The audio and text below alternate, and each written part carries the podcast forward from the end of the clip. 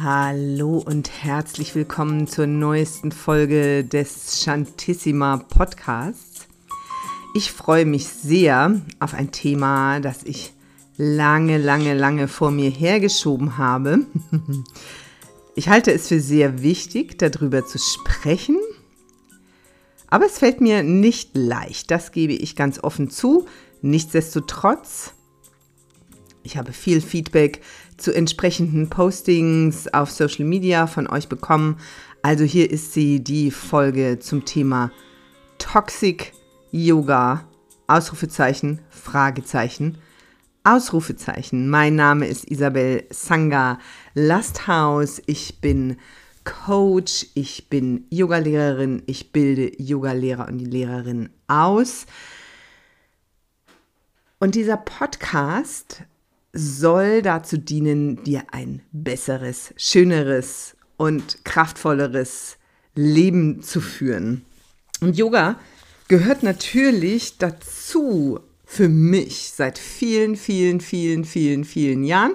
Seit 15 Jahren ist das ein Großteil meines Berufs. Ich bin seit 15 Jahren selbstständig und unterrichte nicht nur Yoga, sondern bilde eben auch aus, und zwar in Basic und in Advanced Trainings. Ich berate Yogalehrer und Yogalehrerinnen in ihrem Businessaufbau, mehr aber noch wirklich in ihrer Selbsterfahrung, in ihrer Selbstwahrnehmung und in ihrer Darstellung nach außen dann.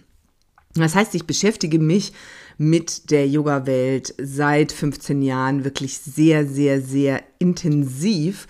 Und dadurch, dass ich viele Fortbildungen, Ausbildungen auch im, ich sag mal, psychoemotionalen Bereich gemacht habe, fallen mir mehr und mehr Dinge auf, die ich finde angesprochen werden sollten, wenn es um die moderne Yoga-Welt geht.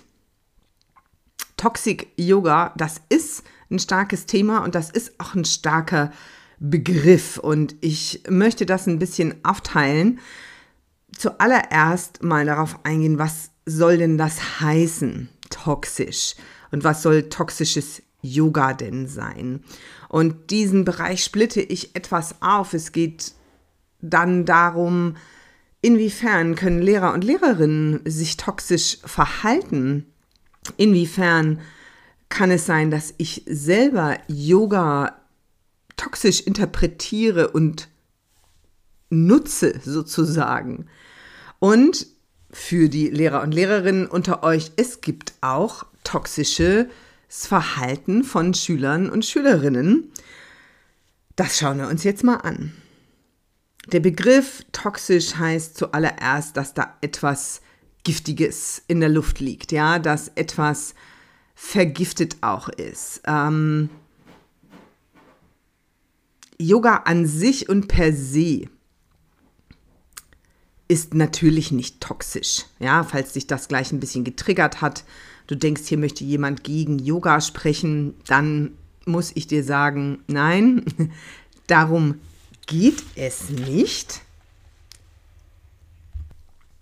Yoga ist einfach etwas zutiefst Menschliches. Also der Yoga wurde zu den Menschen gebracht, um Menschen zu helfen, das Menschsein besser zu verstehen und es zu genießen. Das heißt aber auch, dass Yoga natürlich von Menschen für Menschen vermittelt und aufbereitet wird. Und da menschelt es. Und da haben wir schon so einen ersten toxischen Punkt, dass es eine Neigung in der Yoga-Welt dazu gibt, dass wenn ich Yoga praktiziere, dann bin ich besser. Ne? Das, was ich mir vielleicht mein ganzes Leben schon ersehnt habe, ich bin irgendwie doch gut.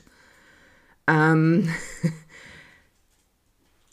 Und wenn ich Yoga lehre, kommt das unter Umständen noch mehr zum Tragen. Ich sage ja anderen, wie das richtige und das gute Leben geht unter Umständen. Also komme ich endlich in meinen Selbstwert. Du siehst schon, das Thema mit dem toxischen Yoga hat viel mit Projektion zu tun und damit, dass jemand seine eigenen Hausaufgaben nicht gemacht hat. Ähm, Menschen vermitteln Yoga und Menschen praktizieren Yoga und damit ist die Menschlichkeit und damit auch sogenannte Fehler einfach Teil des Systems. Und genauso wenig wie du als praktizierende, praktizierender, Lehrender oder Lehrender in die Falle tappen solltest, du seist jetzt ein besserer Mensch und du wüsstest jetzt, wie es läuft, ähm, solltest du in eine Erwartungshaltung gehen, dass Menschen, die Yoga praktizieren oder lehren, auf einmal endlich der perfekte Mensch werden, den du endlich mal gerne sehen würdest. Du hast immer noch einen Menschen vor dir. Einen Menschen, der bewusster damit umgeht, was das Menschsein eben auch schwierig sein lässt manchmal. Oder wir es schwierig machen, formuliere ich es mal lieber so. Ja. Ähm, ich fange mal mit dem Bereich der toxischen Lehrer und Lehrerinnen an. Der Anlass für diesen Podcast war, dass eine frühere Schülerin sich bei mir gemeldet hat mm, und offensichtlich sehr eingeschüchtert durch eine persönliche Erfahrung mit einem Lehrer fragte, ob sie zu mir wieder zum Yoga kommen dürfte. Das ist eine Frage, die mich immer wieder erstaunt, weil ähm, ich kenne keinen Menschen, zu dem ich sagen würde, du darfst nicht zu mir zum Yoga kommen. Und ähm, auch wenn jemand sehr lange nicht da war, frage ich nicht, ja, wo warst du denn so lange? Und so weiter. Ja, ich bin auch nicht beleidigt. Ähm, jeder hat seine Gründe für ein bestimmtes Verhalten, für bestimmte Entscheidungen und ich bin da gerne bereit, darüber zu sprechen, aber das kommt nie von mir. Sie erzählte mir dann von selber, von einer Erfahrung, die sie machte, wo sie einfach ähm, eine sehr enge Beziehung auch persönlich, also keine romantische Beziehung, aber eine freundschaftliche Beziehung zu diesem Lehrer aufgebaut hatte. Und aufgrund bestimmten Fehlverhaltens, von dem sie bis heute nur mutmaßen kann, was das war, wie man so schön neudeutsch sagt, geghostet wurde. Also von einem Tag auf den anderen war nicht nur die Yoga-Beziehung, sondern auch die Freundschaft beendet. Und das nahm ihr ganz viel. Das nahm ihr das Studio, in dem sie geübt hat. Das nahm ihr ihren Rhythmus, in, zu Klassen zu gehen. Das nahm ihr Möglichkeiten, selber zu unterrichten äh, in Form von Vertretungen. Das nahm ihr ja auch einen persönlichen Austausch und das hat sie wirklich angeschlagen, stark angeschlagen hinterlassen. Und die Verknüpfung zu ihrer Yoga-Praxis war so stark, dass sie monatelang kein Yoga mehr praktiziert hat. Ja, ähm, das ist toxisches Verhalten. Das ist jetzt natürlich nicht speziell aufs Yoga bezogen, aber diese Geschichte erzähle ich jetzt nur, weil es eine von vielen ist, die ich kenne. Ich kenne Geschichten über Ausbildungen, in denen einfach überhaupt nicht unterrichtet wird, was angekündigt war, in dem ganze Themenbereiche komplett gestrichen werden mit der Begründung, dass die Ausbilderin meint, das sei einfach gar nicht wichtig. Das Yoga Airlines Stempelchen holt man sich aber trotzdem gerne aufs Zertifikat. Und Nachfragen, Yogis sind ja im Allgemeinen höfliche Menschen, die beschweren sich nicht gleich, die fragen, wenn es gut läuft, erstmal nach ähm, mit persönlicher persönlichen Angriffen beantwortet wurden. Also, dass jemand zu beschränkt sei, die Weite der Lehren jetzt zu begreifen und so weiter. Mm, das ist etwas, was generell, möchte ich mal sagen, in der Persönlichkeitsentwicklungs- und auch spirituellen Szene leider, leider sehr weit verbreitet ist, dass Nachfragen, gar Kritik an einer Lehrerin, einem Lehrer, einer Coach, ähm, Ausbilder, Seminarleiter sehr schnell umgedreht werden und sich gegen den oder die Fragende richten und gewendet werden. Ja, also ähm, da ist wenig, zu wenig Fähigkeit oft da, auch einzugestehen, dass etwas nicht so läuft wie geplant oder angekündigt. Eine Fehlerkultur fehlt mir da ganz oft. Ähm, aber nicht nur das eben, sondern es wird dann gegen den Schüler, die Schülerin gewendet. Ja, es gibt Ausbildungen, nach denen es heißt, ähm, ja, du kannst hier vertreten oder gar unterrichten, aber ein Jahr lang musst du das kostenlos machen. Also das wäre jetzt ein anderes Thema, dass es wirtschaftliche Situationen auch in Studios gibt, ähm, über die dann aber offen gesprochen werden sollte und einfach Transparenz hergestellt werden sollte, wie Bezahlungen und Honorare zustande kommen.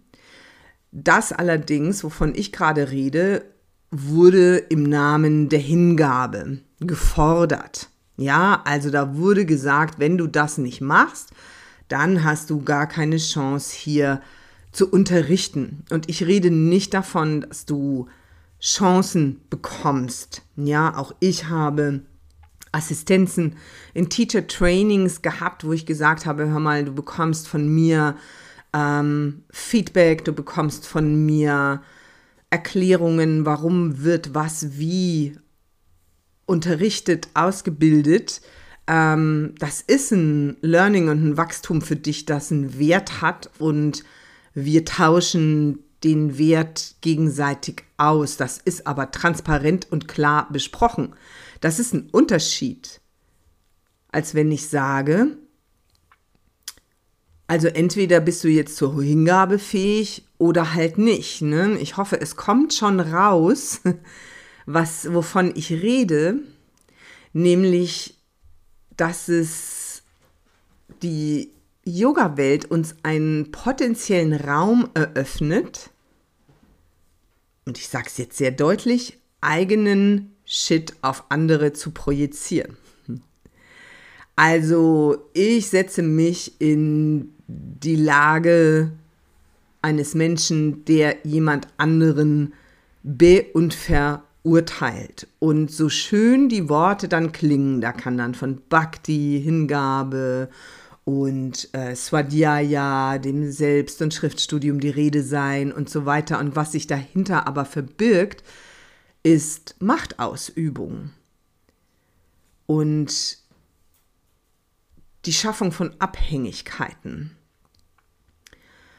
Ähm, viele Lehrer und Lehrerinnen von denen ich gehört habe, das ist der nächste Punkt, zahlreiche Geschichten sind übergriffig. Ja, übergriffig im Sinne von, es werden Schüler und Schülerinnen angefasst, ungefragt, assistiert. Ja, das findet doch jeder schön. Nein, findet nicht jeder und jede schön.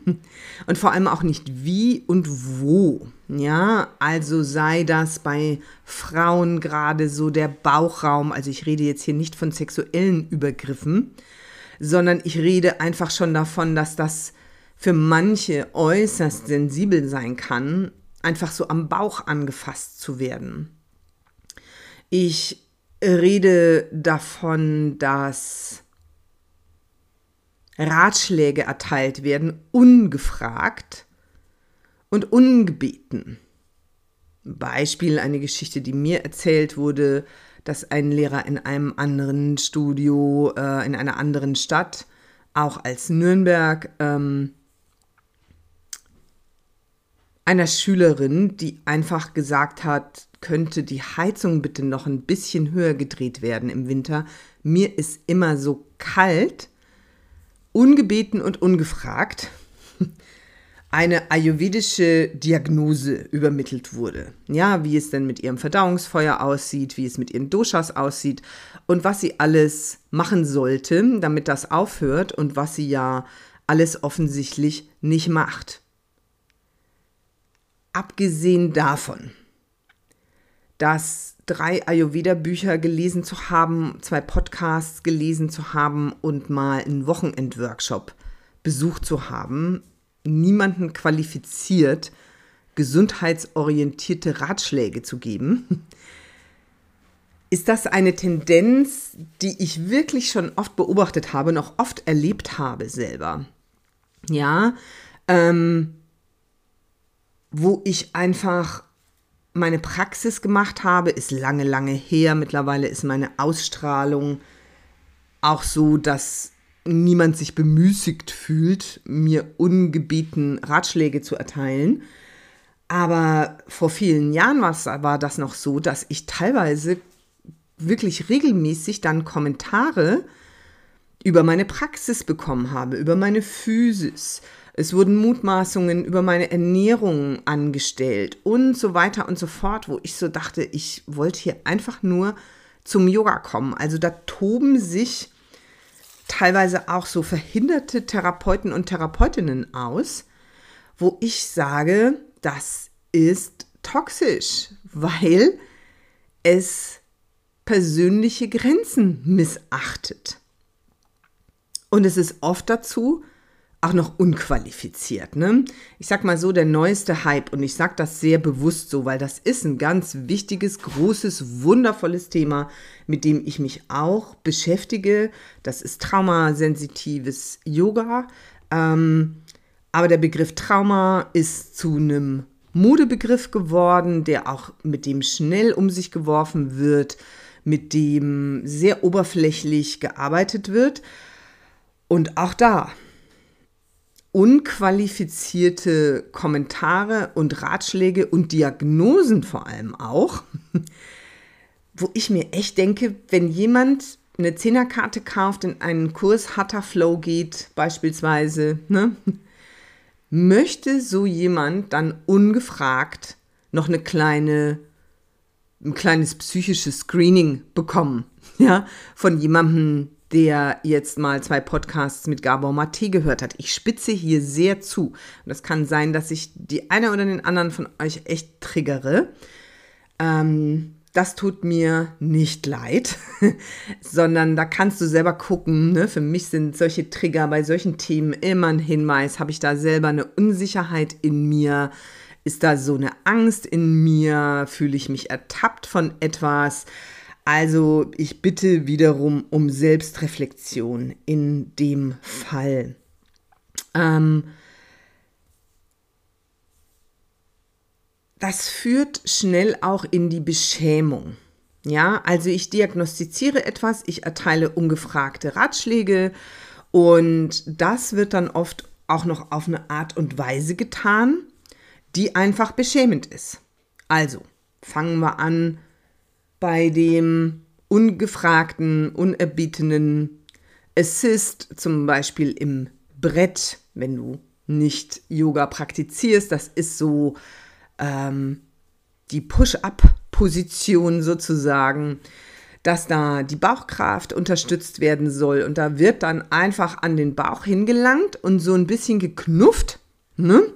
und gesagt, sowas nach dem Motto, naja, dir schmeckt's ja auch. Ne?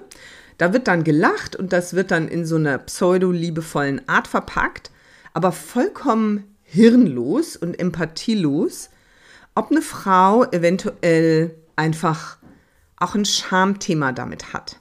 Ja, ähm, sich beschämt fühlt. Ähm, es kann beschämend sein, weil eine Schülerin, ein Schüler gebeten wird, vorne etwas vorzumachen. Auch das ist zum Beispiel eine große Übergriffigkeit, wenn dann jemand vor der ganzen Klasse gefragt wird, ja, kommst du mal vor, machst du das mal vor?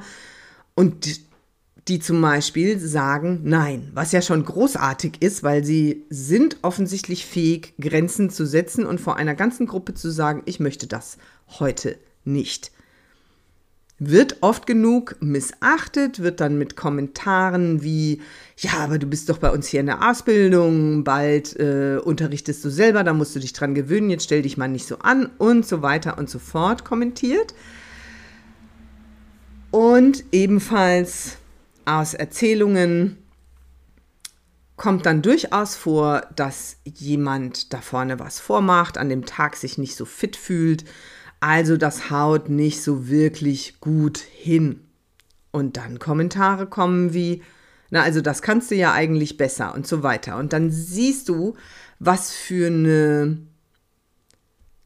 geistige Haltung dahinter steht. Das ganze Thema unserer Leistungsgesellschaft, das ganze Thema von patriarchalen Strukturen auch, und ich sage gleich, was ich damit meine, findet so seinen Weg von der sogenannten Außenwelt und der sogenannten Gesellschaft, deren Teil wir ja sind, ganz schnell in den Yogaraum, ins Yogastudio, wo Menschen oft einen Zufluchtsort von genau diesen Ansprüchen suchen und einen sicheren und geschützten Raum etablieren möchten in ihrem Leben. Fühlt sich jemand dann sicher und geschützt, selbst wenn du nicht der oder diejenige bist, die da auf der Matte vorne ist, allein das anzuschauen, mit anzuschauen, da geht jemand vor und dann wird das zu einem vorführen, ist hochgradig, hochgradig toxisch. Hm diese patriarchalen Strukturen, von denen ich gesprochen habe, damit meine ich nicht Männer, ja, sondern damit meine ich eine bestimmte Form der gesellschaftlichen Struktur und der Hierarchien, die wir lange, lange Zeit jetzt befolgt haben. Und wir merken ja im Aufbrechen dieser Strukturen, welche Turbulenzen, Auseinandersetzungen, Ängste und so weiter es gesellschaftlich gibt, wenn immer mehr Menschen sagen, ich mache da nicht mehr mit. Und da gehören auch sehr viele Männer dazu, die sagen, ich habe die Schnauze voll von diesen patriarchalen Ideen, Konzepten und Strukturen. Patriarchal heißt für mich, es gibt so eine Top-to-Bottom-Hierarchie auch. Ich bin nicht generell gegen Hierarchien. Wir Menschen haben die in irgendeiner Form immer kultiviert. Das ist ein anderes und großes Thema. Darauf gehe ich jetzt hier nicht weiter ein, aber es ist gemeint, ich bin hier oben und du bist da unten und ich sage dir, wie es läuft. Und leider, leider, leider muss ich sagen, mh, mm, findet sich das meinem Geschmack nach viel zu oft in der Yoga-Welt. Und das ist für Yogalehrende eine riesige Herausforderung, nicht in diese Falle zu tappen. Denn andererseits kommen ja Menschen und zahlen auch Geld dafür, dass du sie anleitest. Aber Anleitung muss nicht patriarchal geprägt sein. Ja?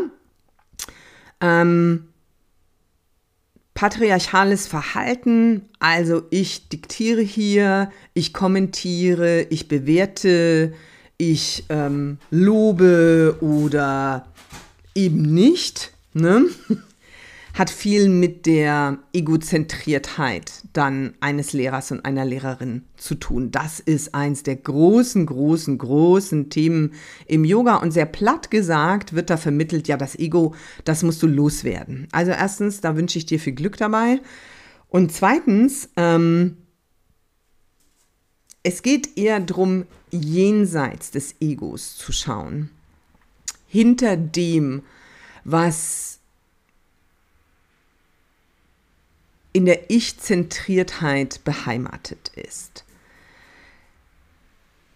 Die Ich-Zentriertheit und die Interpretation der 3D-Welt im Yoga sieht dann so aus, Punkt A, wie viele Schülerinnen und Schüler kommen. Wir lassen mal die wirtschaftlichen Aspekte beiseite jetzt einfach. Habe ich mehr Schüler und Schülerinnen als meine Kollegen, Kolleginnen in diesem Studio beispielsweise. Ähm, der Wert des eigenen Unterrichts wird an der Schüler- und Schülerinnenzahl gemessen. Ich habe das persönlich sehr lange gemacht, ja. Da habe ich mir auch was eingebildet drauf, dass die Butz immer voll war und ich selten unter 30 Leute äh, dann irgendwann in den Klassen hatte. Also der, was der Raum halt gerade so fassen konnte. Ne? Ähm, bis ich beispielsweise merkte, das brauche ich erstens überhaupt nicht und zweitens hat sich mein Unterrichtsstil auch verändert und mein eigener Anspruch daran, was ich vermittele und ich möchte gar nicht mehr so große Gruppen unterrichten, jetzt außer natürlich bei einem Special Event wie einem Festival oder solchen Dingen. Die Ich-Zentriertheit und das Kreisen um das eigene, ja oft eigentlich immer verletzte Ego ähm, hat dann auch damit zu tun, kann ich meine Schülerinnen und Schüler an mich binden? Also ich beginne zu manipulieren. Ich beginne zu sagen, ja, das ist für mich das Allerwichtigste, dass ihr kommt. Ja, ohne meinen Yoga-Unterricht, ähm, da wüsste ich gar nicht, was ich machen sollte. Das ist so wichtig für mich. Ähm, da wird gesagt, Mm, es ist für mich die größte Freude, wenn wir zusammen sind. Und so weiter. Und das hört sich ja erstmal richtig sweet an. Ne? ach, jemandem ist das so wichtig zu unterrichten, jemand ist das auch so wichtig, dass ich dabei bin, dass ich komme. Aber da gilt es fein hinzuhören. Ist das ein Dank dafür, dass dieses großartige System des Yoga geteilt wird gemeinsam, Erfahrungen gemacht werden, Vertrauen geschenkt wird? Oder ist es eine Manipulation, komm mal schön wieder und glaub ja nicht, dass du woanders was Besseres kriegst? Also das geht hin bis zu deutlichen Empfehlungen, zu welchen Lehrern und Lehrerinnen nicht gegangen werden sollte und in welche Studios nicht gegangen werden sollte. Man glaubt es nicht, aber das gibt es öfter, als man denkt. Und diese Egozentriertheit, die macht natürlich auch total unbeweglich, weil sie wird ja aus Angst gespeist. Also im Grunde bin ich unsicher. Ich habe einen Selbstwert, der sich ausschließlich aus Feedback aus der Außenwelt nährt und nicht aus mir selbst und aus meiner Verbindung zur Quelle, zum Göttlichen, wovon der Yoga ja eigentlich spricht. Ähm, und das macht mich ängstlich und das kommt aus Angst und es füttert die Angst. Also da entsteht so ein Kreislauf und was macht Angst? Angst macht uns starr und unbeweglich. Und auch da mehrere Geschichten, keine Einzelfälle. Ja, ich spreche auch über die letzten zehn Jahre, was ich da so mitbekommen habe sind ausreichend und zu viele Lehrer und Lehrerinnen nicht in der Lage, jemanden mit speziellen Bedürfnissen, zum Beispiel durch eine körperliche Einschränkung, angemessen unterrichten zu können, einfach weil therapeutisches Yoga beispielsweise nicht ihr Fokus ist. Das ist ja kein Mangel, das ist eine persönliche Entscheidung, ob das eine Richtung ist, in die ich gehen möchte, als Lehrer, als Lehrerin oder nicht. Interessant wird es dann und toxisch wird es dann, wenn quasi vermittelt wird, ja, du kannst ja kein Yoga üben. Also ich hatte lange Zeit einen nicht sehenden Yogaschüler, überwiegend im Einzelunterricht, aber durch diese Anpassungen, die er da gelernt hat, auch regelmäßig in Gruppenkursen, der öfter gehört hatte, ja, also du kannst ja nicht gucken, was ich vormache, also kannst du kein Yoga üben. Ich muss lachen, weil es bitter ist. Ne? Das ist auch nur eine Überforderungsreaktion, gerade wenn du mich lachen hörst. Ähm, eine Einzelschülerin, die ein Bein amputiert bekommen hatte aufgrund einer schweren Erkrankung. Und wo es dann hieß, ja, jetzt kannst du ja leider kein Yoga mehr praktizieren. Mhm, okay. Also erstens gibt es genügend Asanas, für die ich nicht auf zwei Beinen stehen muss. Und zweitens besteht Yoga nicht nur aus Asana. Es gibt eine reiche Welt der Atemarbeit, des Pranayams, der Meditation, des Chantens, des Rezitierens, des Schriftstudiums. Okay, ich habe lange und wundervoll mit ihr gearbeitet. Eine Schülerin, die eine Einschränkung angeborenerweise an einer Hand hat und der beispielsweise Stützpositionen, die im Vinyasa-Yoga, gerade auch im Hatha-Yoga, viel vorkommen. Ne? Vierfußstand, Hund, Brett, also es wird relativ viel gestützt. Tatsächlich hörte, als sie sich für eine Ausbildung als zur Yogalehrerin umschaute und Probestunden machte, also schnupperte in die diversen Studios rein, die da hören musste.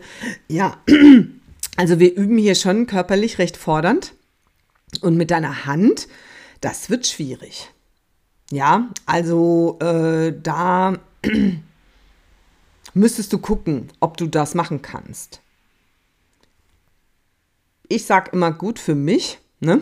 dass es solche Lehrer und Lehrerinnen und Studios gibt, aber ich finde es schlimm für die Yoga-Welt.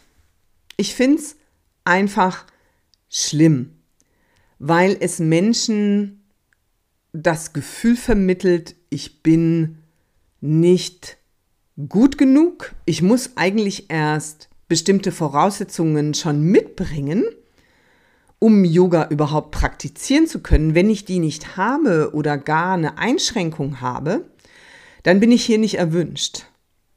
Letzte Anekdote dazu. Ja, der Ehemann einer Lehrerin, der schwere Bandscheibenvorfälle hatte, Jahre von Schmerzen hinter sich hatte und sich dann doch mal in einen Yogakurs wagte um etwas für seine Rückengesundheit zu tun. Menschen, die lange Zeit Schmerzen hatten, auch durch Verletzungen ähm, oder so physische Traumata, haben oft nicht nur ein Schmerzgedächtnis, sondern bekommen auch so eine Art von Bewegungsangst, so ein Vermeidungsverhalten, einfach weil sie begründeterweise und verständlicherweise Angst haben, wieder in diesen Zustand zurückzukommen. Das heißt, ähm, da darf man sensibel und achtsam damit umgehen und sehr viel Raum lassen, wo sich ein Schüler, eine Schülerin sicher und wohl fühlt und die Grenzen langsam, sanft und vor allem von Seiten des Schülers und der Schülerin geführt erweitern. Jetzt hat dieser gute Mann in seiner ersten Yoga-Klasse einfach Übungen empfohlen bekommen, von denen er sagte, das mache ich jetzt nicht. Das fühlt sich für mich nicht richtig an. Ich habe Angst, mich wieder zu verletzen. Und natürlich soll man den oder diejenige da nicht einfach stehen lassen und sagen, ja gut, dann halt nicht. Aber zu sagen, ja, das gehört aber dazu. Wenn du das jetzt nicht machst, dann wird das nie besser ist eine toxische Art, damit umzugehen. Und eine dumme Art, muss ich auch sagen, denn das Ergebnis war, dass der sagte, ich komme nie wieder. Ich gehe da nie wieder hin. Ich fürchte, er wird auch das Thema Yoga für sich gestrichen haben. Also, toxisches Yoga von der Lehrer- und Lehrerinnenseite ist ein übergriffiges, unqualifiziertes, von patriarchalen Strukturen geprägtes, egozentriertes, unbewegliches und auch beschämendes, manipulatives Verhalten. Und da kann ich nur sagen, wenn du das feststellst für dich, nimm die Füße in die Hände und lauf. Ja, das ist etwas, was du in deiner Welt nicht brauchst. Das kann jedem Lehrer und jeder Lehrerin auch mal passieren.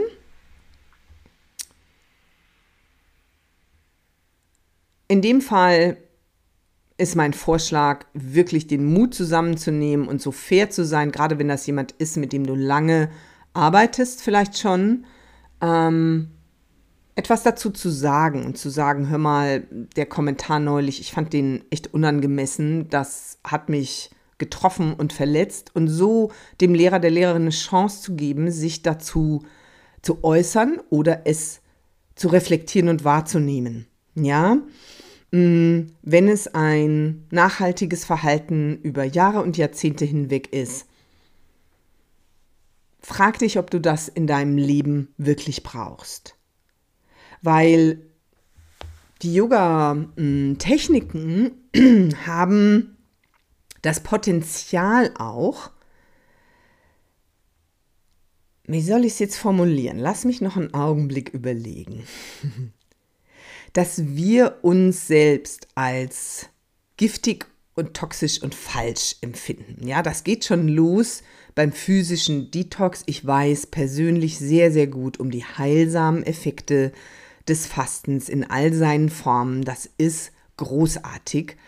Aber es gibt Menschen, die das Gefühl haben, im Grunde, sie vergiften sich mit einem Stück Schokolade.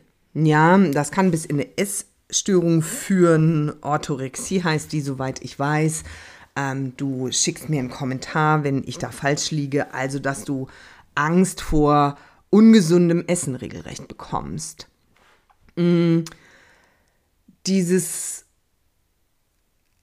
Giftige kann sich bis in das Empfinden ziehen. Meine Gefühle und meine Gedanken sind toxisch. Ich brauche da einen Detox. Eben zum Beispiel, ich muss doch mein Ego loswerden. Wie kann ich da überhaupt für meine Bedürfnisse einstehen? Ähm, das kann dazu führen, wie kann ich denn Grenzen setzen, wenn ich doch grenzenlose Hingabe üben soll? wie kann ich sogenannte negative Gefühle wie Trauer, Wut, Angst prozessieren und mich mit ihnen so anfreunden, dass ich mit ihnen und nicht gegen sie arbeiten kann, wenn ich doch immer in der Zufriedenheit, in der Dankbarkeit und im High Vibe sein soll. Das heißt, auch hier geht es natürlich sehr um die Vermittlung, aber wir können, wenn es blöd läuft, so weit kommen, dass wir selbst beginnen, Yoga für uns toxisch zu interpretieren, sodass sich das eher gegen uns richtet, als dass es für uns arbeitet. Und ich sage das seit von Beginn an, seit ich unterrichte, und ich habe das vor allem früher bezogen auf Asana, also die Körperhaltungen gesagt. Jetzt sage ich das auch auf die Philosophie und die Energetik bezogen. Yoga ist für den Menschen da und nicht der Mensch für Yoga. Das ist für mich eine Aussage, die ich jetzt einfach mal stehen lasse, denn ich denke, es ist klar genug, was das dann heißt, wie du deine Yoga-Praxis für dich nutzt. Und das heißt nicht, dass du nicht tief gehst. Das heißt nicht, dass es nicht mal unangenehm wird. Wenn das nicht passiert, passiert auch nicht viel, ganz ehrlich gesagt. Aber es kann ein Ausmaß erreichen, wo du das Gefühl hast, einfach noch nicht weit genug zu sein. Ja, und vielleicht hast du auch das schon von Lehrern oder Lehrerinnen gehört. Ja, gut, das ist halt bei dir so, weil du bist einfach noch nicht so weit. Ne? Auch so eine toxische Aussage. Und jetzt komme ich zum Abschluss mal ähm, auf die andere Seite, nämlich die Seite der Lehrer und Lehrerinnen, die es teilweise echt schwer haben mit ihren Schülern und Schülerinnen. Was heißt das? Das geht schon los mit Lehrer, äh, mit Schülern und Schülerinnen, die kommen und dir erstmal neu bei dir sind und dir erstmal erzählen, dass sie weltweit schon Yoga geübt haben und dass sie mit den bekanntesten Lehrern und Lehrerinnen geübt haben und dir so eine Namensliste aufzählen, damit du gleich weißt, ne, wo du stehst in ihrer Rangliste und dass du dir mal richtig schön Mühe gibst, bitte. Das sind Schülerinnen und Schüler, die nach einer harten Corona-Zeit, die jedes Studio enorm was gekostet hat, und damit red, dabei rede ich nicht nur von Geld, wiederkommen und nachdem vielleicht wochenlang die Klassen sich über drei Leute, fünf Leute, sieben Leute mal wieder etwas mehr füllen und das erste Mal sind vielleicht zwölf, dreizehn, vierzehn, zwanzig wieder da, die Augenbrauen hochziehen und sagen, ja, also das ist mir jetzt aber wirklich zu voll, das ist ja total unschön. Ne? Und du dir dastehst und dir denkst, oh, endlich kann ich vielleicht diesen Monat meine Miete wieder aus den Einnahmen bestreiten und nicht aus meinen Rücklagen. ähm, das sind Schüler und Schülerinnen, die nach der Klasse ankommen und deine Musik, wenn du welche benutzt, kommentieren. Ähm, was sie jetzt irgendwie gut fanden und nicht gut fanden. Hier geht es nicht um freundliches, ehrliches Feedback, ja, ich hoffe, das ist klar, sondern es geht darum, dass gesagt wird, ja, also das äh, Shavasana-Lied hat mir meine Schlussentspannung total versaut. Ne? Das ist toxisch. Nicht toxisch wäre, also heute hatte ich eine Advanced Shavasana-Übung bei dir weil dieses Lied macht mich wahnsinnig. Da konnte ich mal richtig üben, mich vom Außen zu entkoppeln. Mit so einem Grinsen. Das ist nicht toxisches Feedback. Ja, du bist natürlich frei mitzuteilen, wie dir das gefallen hat, aber das kann auch so und so passieren. Es gibt wo es dann weitergeht, Schülerinnen, Schüler, wenn du zum Beispiel Zusatzangebote über deine Gruppenkurse hinaus hast, beispielsweise Einzelsessions, beispielsweise bietest du auch ähm, Coachings an, die versuchen, irgendwie für ihre 14 bis 18 Euro für den Drop-in, nachdem sie dann ähm, von dir Tee bekommen haben, eineinhalb Stunden Praxis bekommen haben, danach vielleicht nochmal Tee und einen kleinen Ratschlag, noch versuchen, eine kostenfreie Coaching-Session rauszuhauen und rauszuschlagen. Oder ein Private, ja, in dem sie sagen, ach, kannst du noch mal gucken? Und da geht es nicht um die fünf oder zehn Minuten, sondern ich rede davon, dass das eine halbe Stunde bis Stunde teilweise wird. Ähm, die ihren Kram bei dir abladen. Ja, und das tun die nicht aus bösem, aus böser Absicht heraus. Sie sitzen nicht daheim und überlegen sich, wie könnte ich mich denn heute toxisch in meiner Yoga-Klasse und meiner Yogalehrerin, meinem Yogalehrer gegenüber verhalten, sondern eben es menschelt. Es sind einfach unbewusste Dinge, die da passieren auch, dass sie, auch Schüler und Schülerinnen sind manipulativ. Ja, ähm, die sind zweimal bei dir im Unterricht und sagen, du hast mein Leben verändert und die Tränen der Rührung fließen schon und hängen dir schon am Hals in festen Umarmungen. Ja, und ähm, das ist in dem Moment sicher ehrlich gemeint, aber es hat was Manipulatives, das kannst du spüren, ob es einfach ein ehrlicher Gefühlsausdruck ist oder ob es eine manipulative, unbewusste Technik ist, mm, dass du immer besonderes Augenmerk auf diesen Menschen legst, dass du immer guckst, wie geht's diesem Menschen, dass da immer eine extra vegane Wurst rausspringt für diesen Menschen. Und du fühlst dich vielleicht total geschmeichelt. Da kommt das Ego wieder an den Start, ja? Die oder der hat gesagt, ich bin die beste Lehrerin, die die jemals hatten. Sie haben noch nie eine solche Yoga-Erfahrung gehabt und so weiter und so fort. Also nimm das an, vor allem wenn du den Eindruck hast, es ist wirklich ein spontaner, ehrlicher Gefühlsausdruck. Lass es da, wo es ist. Es steht einfach im Raum und zieh dir den Schuh nicht an, wenn du schon so ein Gespür hast. Hier möchte jemand mich an sich binden in irgendeiner Form. Da kannst du jetzt sagen, ja, also was soll denn das jetzt heißen, um Gottes Willen? Soll ich jetzt da immer auf Eierschalen laufen, immer total vorsichtig sein, darf ich gar nichts mehr sagen und so weiter? Ähm, nein, das ist damit nicht gemeint. Es geht darum, dass Yoga mittlerweile so eine Szene und Welt geworden ist. Ich finde das gut, weil das auch heißt, dass sich das verbreitet. Ich finde es nicht gut, weil es so sehr sich an der Außenwelt festklebt, ähm, an dem Feedback auch der Außenwelt, dass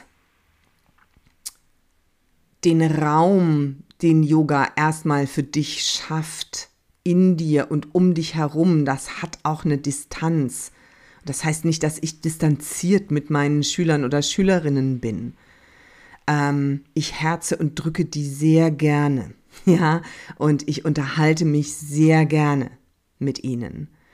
Es geht um eine innere Haltung. Ja, ähm, es geht darum, dass Yoga dich immer und immer und immer wieder auf dich selbst zurückwirft. Und da darf der Faktor der Selbstreflexion ein großer sein. Ja, und das darf auch kommuniziert werden, wenn du gerade als Lehrende und als Lehrender etwas nicht weißt, mit etwas unsicher bist. Ähm, das ist keine Schwäche, das ist eine Stärke. Wenn du um deine Stärken weißt, dann hast du kein Problem damit, auch zu sagen, hör mal, das ist nicht mein Gebiet. Ja, da weiß ich zu wenig drüber, um dir etwas dazu zu sagen. Ähm, ein Thema, das ich mehr und mehr und mehr in meine Ausbildungen auch bringe, was ich ohne dieses Schlagwort des Toxic Yoga in meinem Philosophieunterricht, auch in Advanced Trainings schon seit Jahren vermittele. Und ich bin jetzt wirklich dankbar, dass ich in den letzten sechs Monaten so krasse, heftige und toxische Geschichten aus der Yoga-Welt nochmal gehört habe, dass es mich jetzt doch gerissen hat, dazu mal was zu sagen und für das Thema zu sensibilisieren, denn Yoga ist mir persönlich viel zu kostbar, als dass ich einfach hinnehmen möchte, dass persönliche Ego-Themen, Projektionen und so weiter in einer Art und Weise in den Yoga-Unterricht geschleppt werden, dass Menschen sich dort nicht oder nicht mehr sicher fühlen. Denn das müssen wir uns auch bewusst machen. Ja, Yoga ist jetzt auch ein Lifestyle-Thema. Man macht oder beginnt mit Yoga auch gerne, weil es einfach auch eine Form von Conscious Movement, ich spreche hier wieder Neudeutsch, ist, das jetzt so dazugehört, auch zu den modernen Bewegungsformen, finde ich mega, finde ich gut, finde ich super. Ähm, es ist aber immer noch so, dass viele Menschen kommen, weil sie Schmerzen haben, weil sie wirklich unter Stress leiden, weil sie ähm, einen Verlust erlitten haben, einen Shift in ihrem Leben, der schmerzhaft war und sie einen Kontrollverlust zum Beispiel erlitten haben.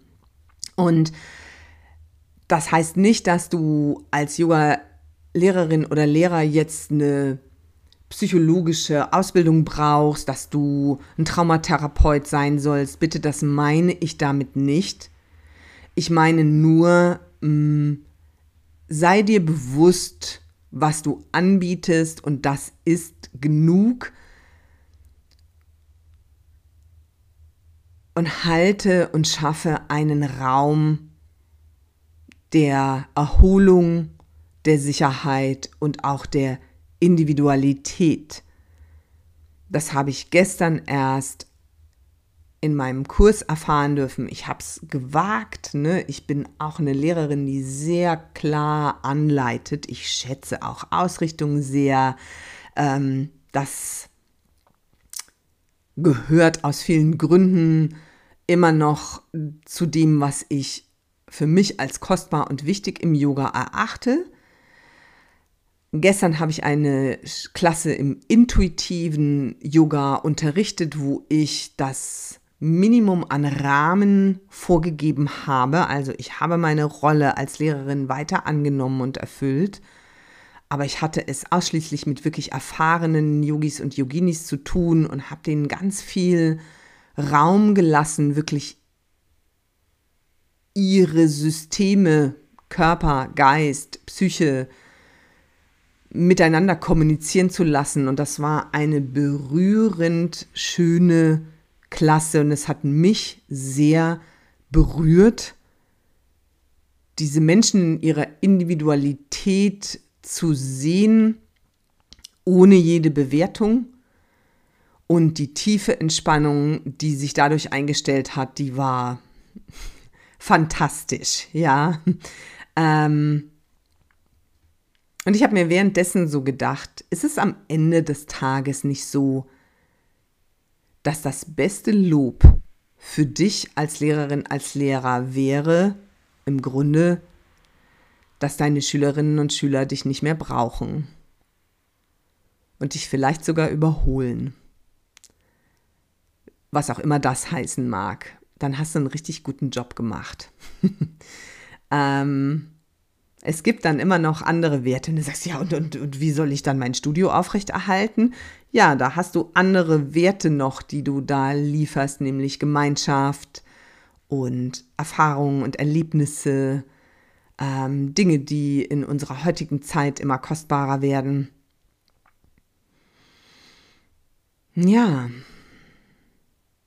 ein spannendes Thema. Ich freue mich sehr auf Rückmeldungen dazu. Ich denke auch, dass das nicht das letzte Mal sein wird, dass ich darüber spreche. Ähm, ich habe die erste Anfrage in einem externen Teacher Training, das ins Training explizit mit reinzubringen. Ich lasse gerade mein System innerlich daran arbeiten, wie ein Workshop, eine Fortbildung zu dem Thema aussehen könnte. Denn ich meine das nicht als Angriff, sondern ich meine es als Chance, dass wir die neuen Räume, die wir uns in unserer Zeit erobern und unser immer wachsendes Wissen über Neurologie, Psychologie, ähm, Energetik nutzen, unsere Welt besser zu machen und damit natürlich auch unsere Yoga-Welt. Ich wünsche dir wundervolle Klassen. Ich wünsche dir eine wundervolle Yoga-Erfahrung. Ich freue mich, wie gesagt, auf Feedback, auf deine Kommentare, Nachrichten und wünsche dir einen wunder, wunder, wundervollen Tag. Falls du dich für meine Ausbildungen interessierst in der Shantissima Academy, schau doch gerne unter www.shantissima.de. Ich verlinke unseren Academy-Bereich mal in den Show Notes. Es gibt wundervolle Basisausbildungen, es gibt tolle Fortbildungen in diesem und im nächsten Jahr vor allem auch. Und ich freue mich, wenn ich dich auf der Matte, online, in einer Ausbildung oder wo auch immer auch mal persönlich sehe. Herzliche Grüße. Vielen Dank fürs Zuhören.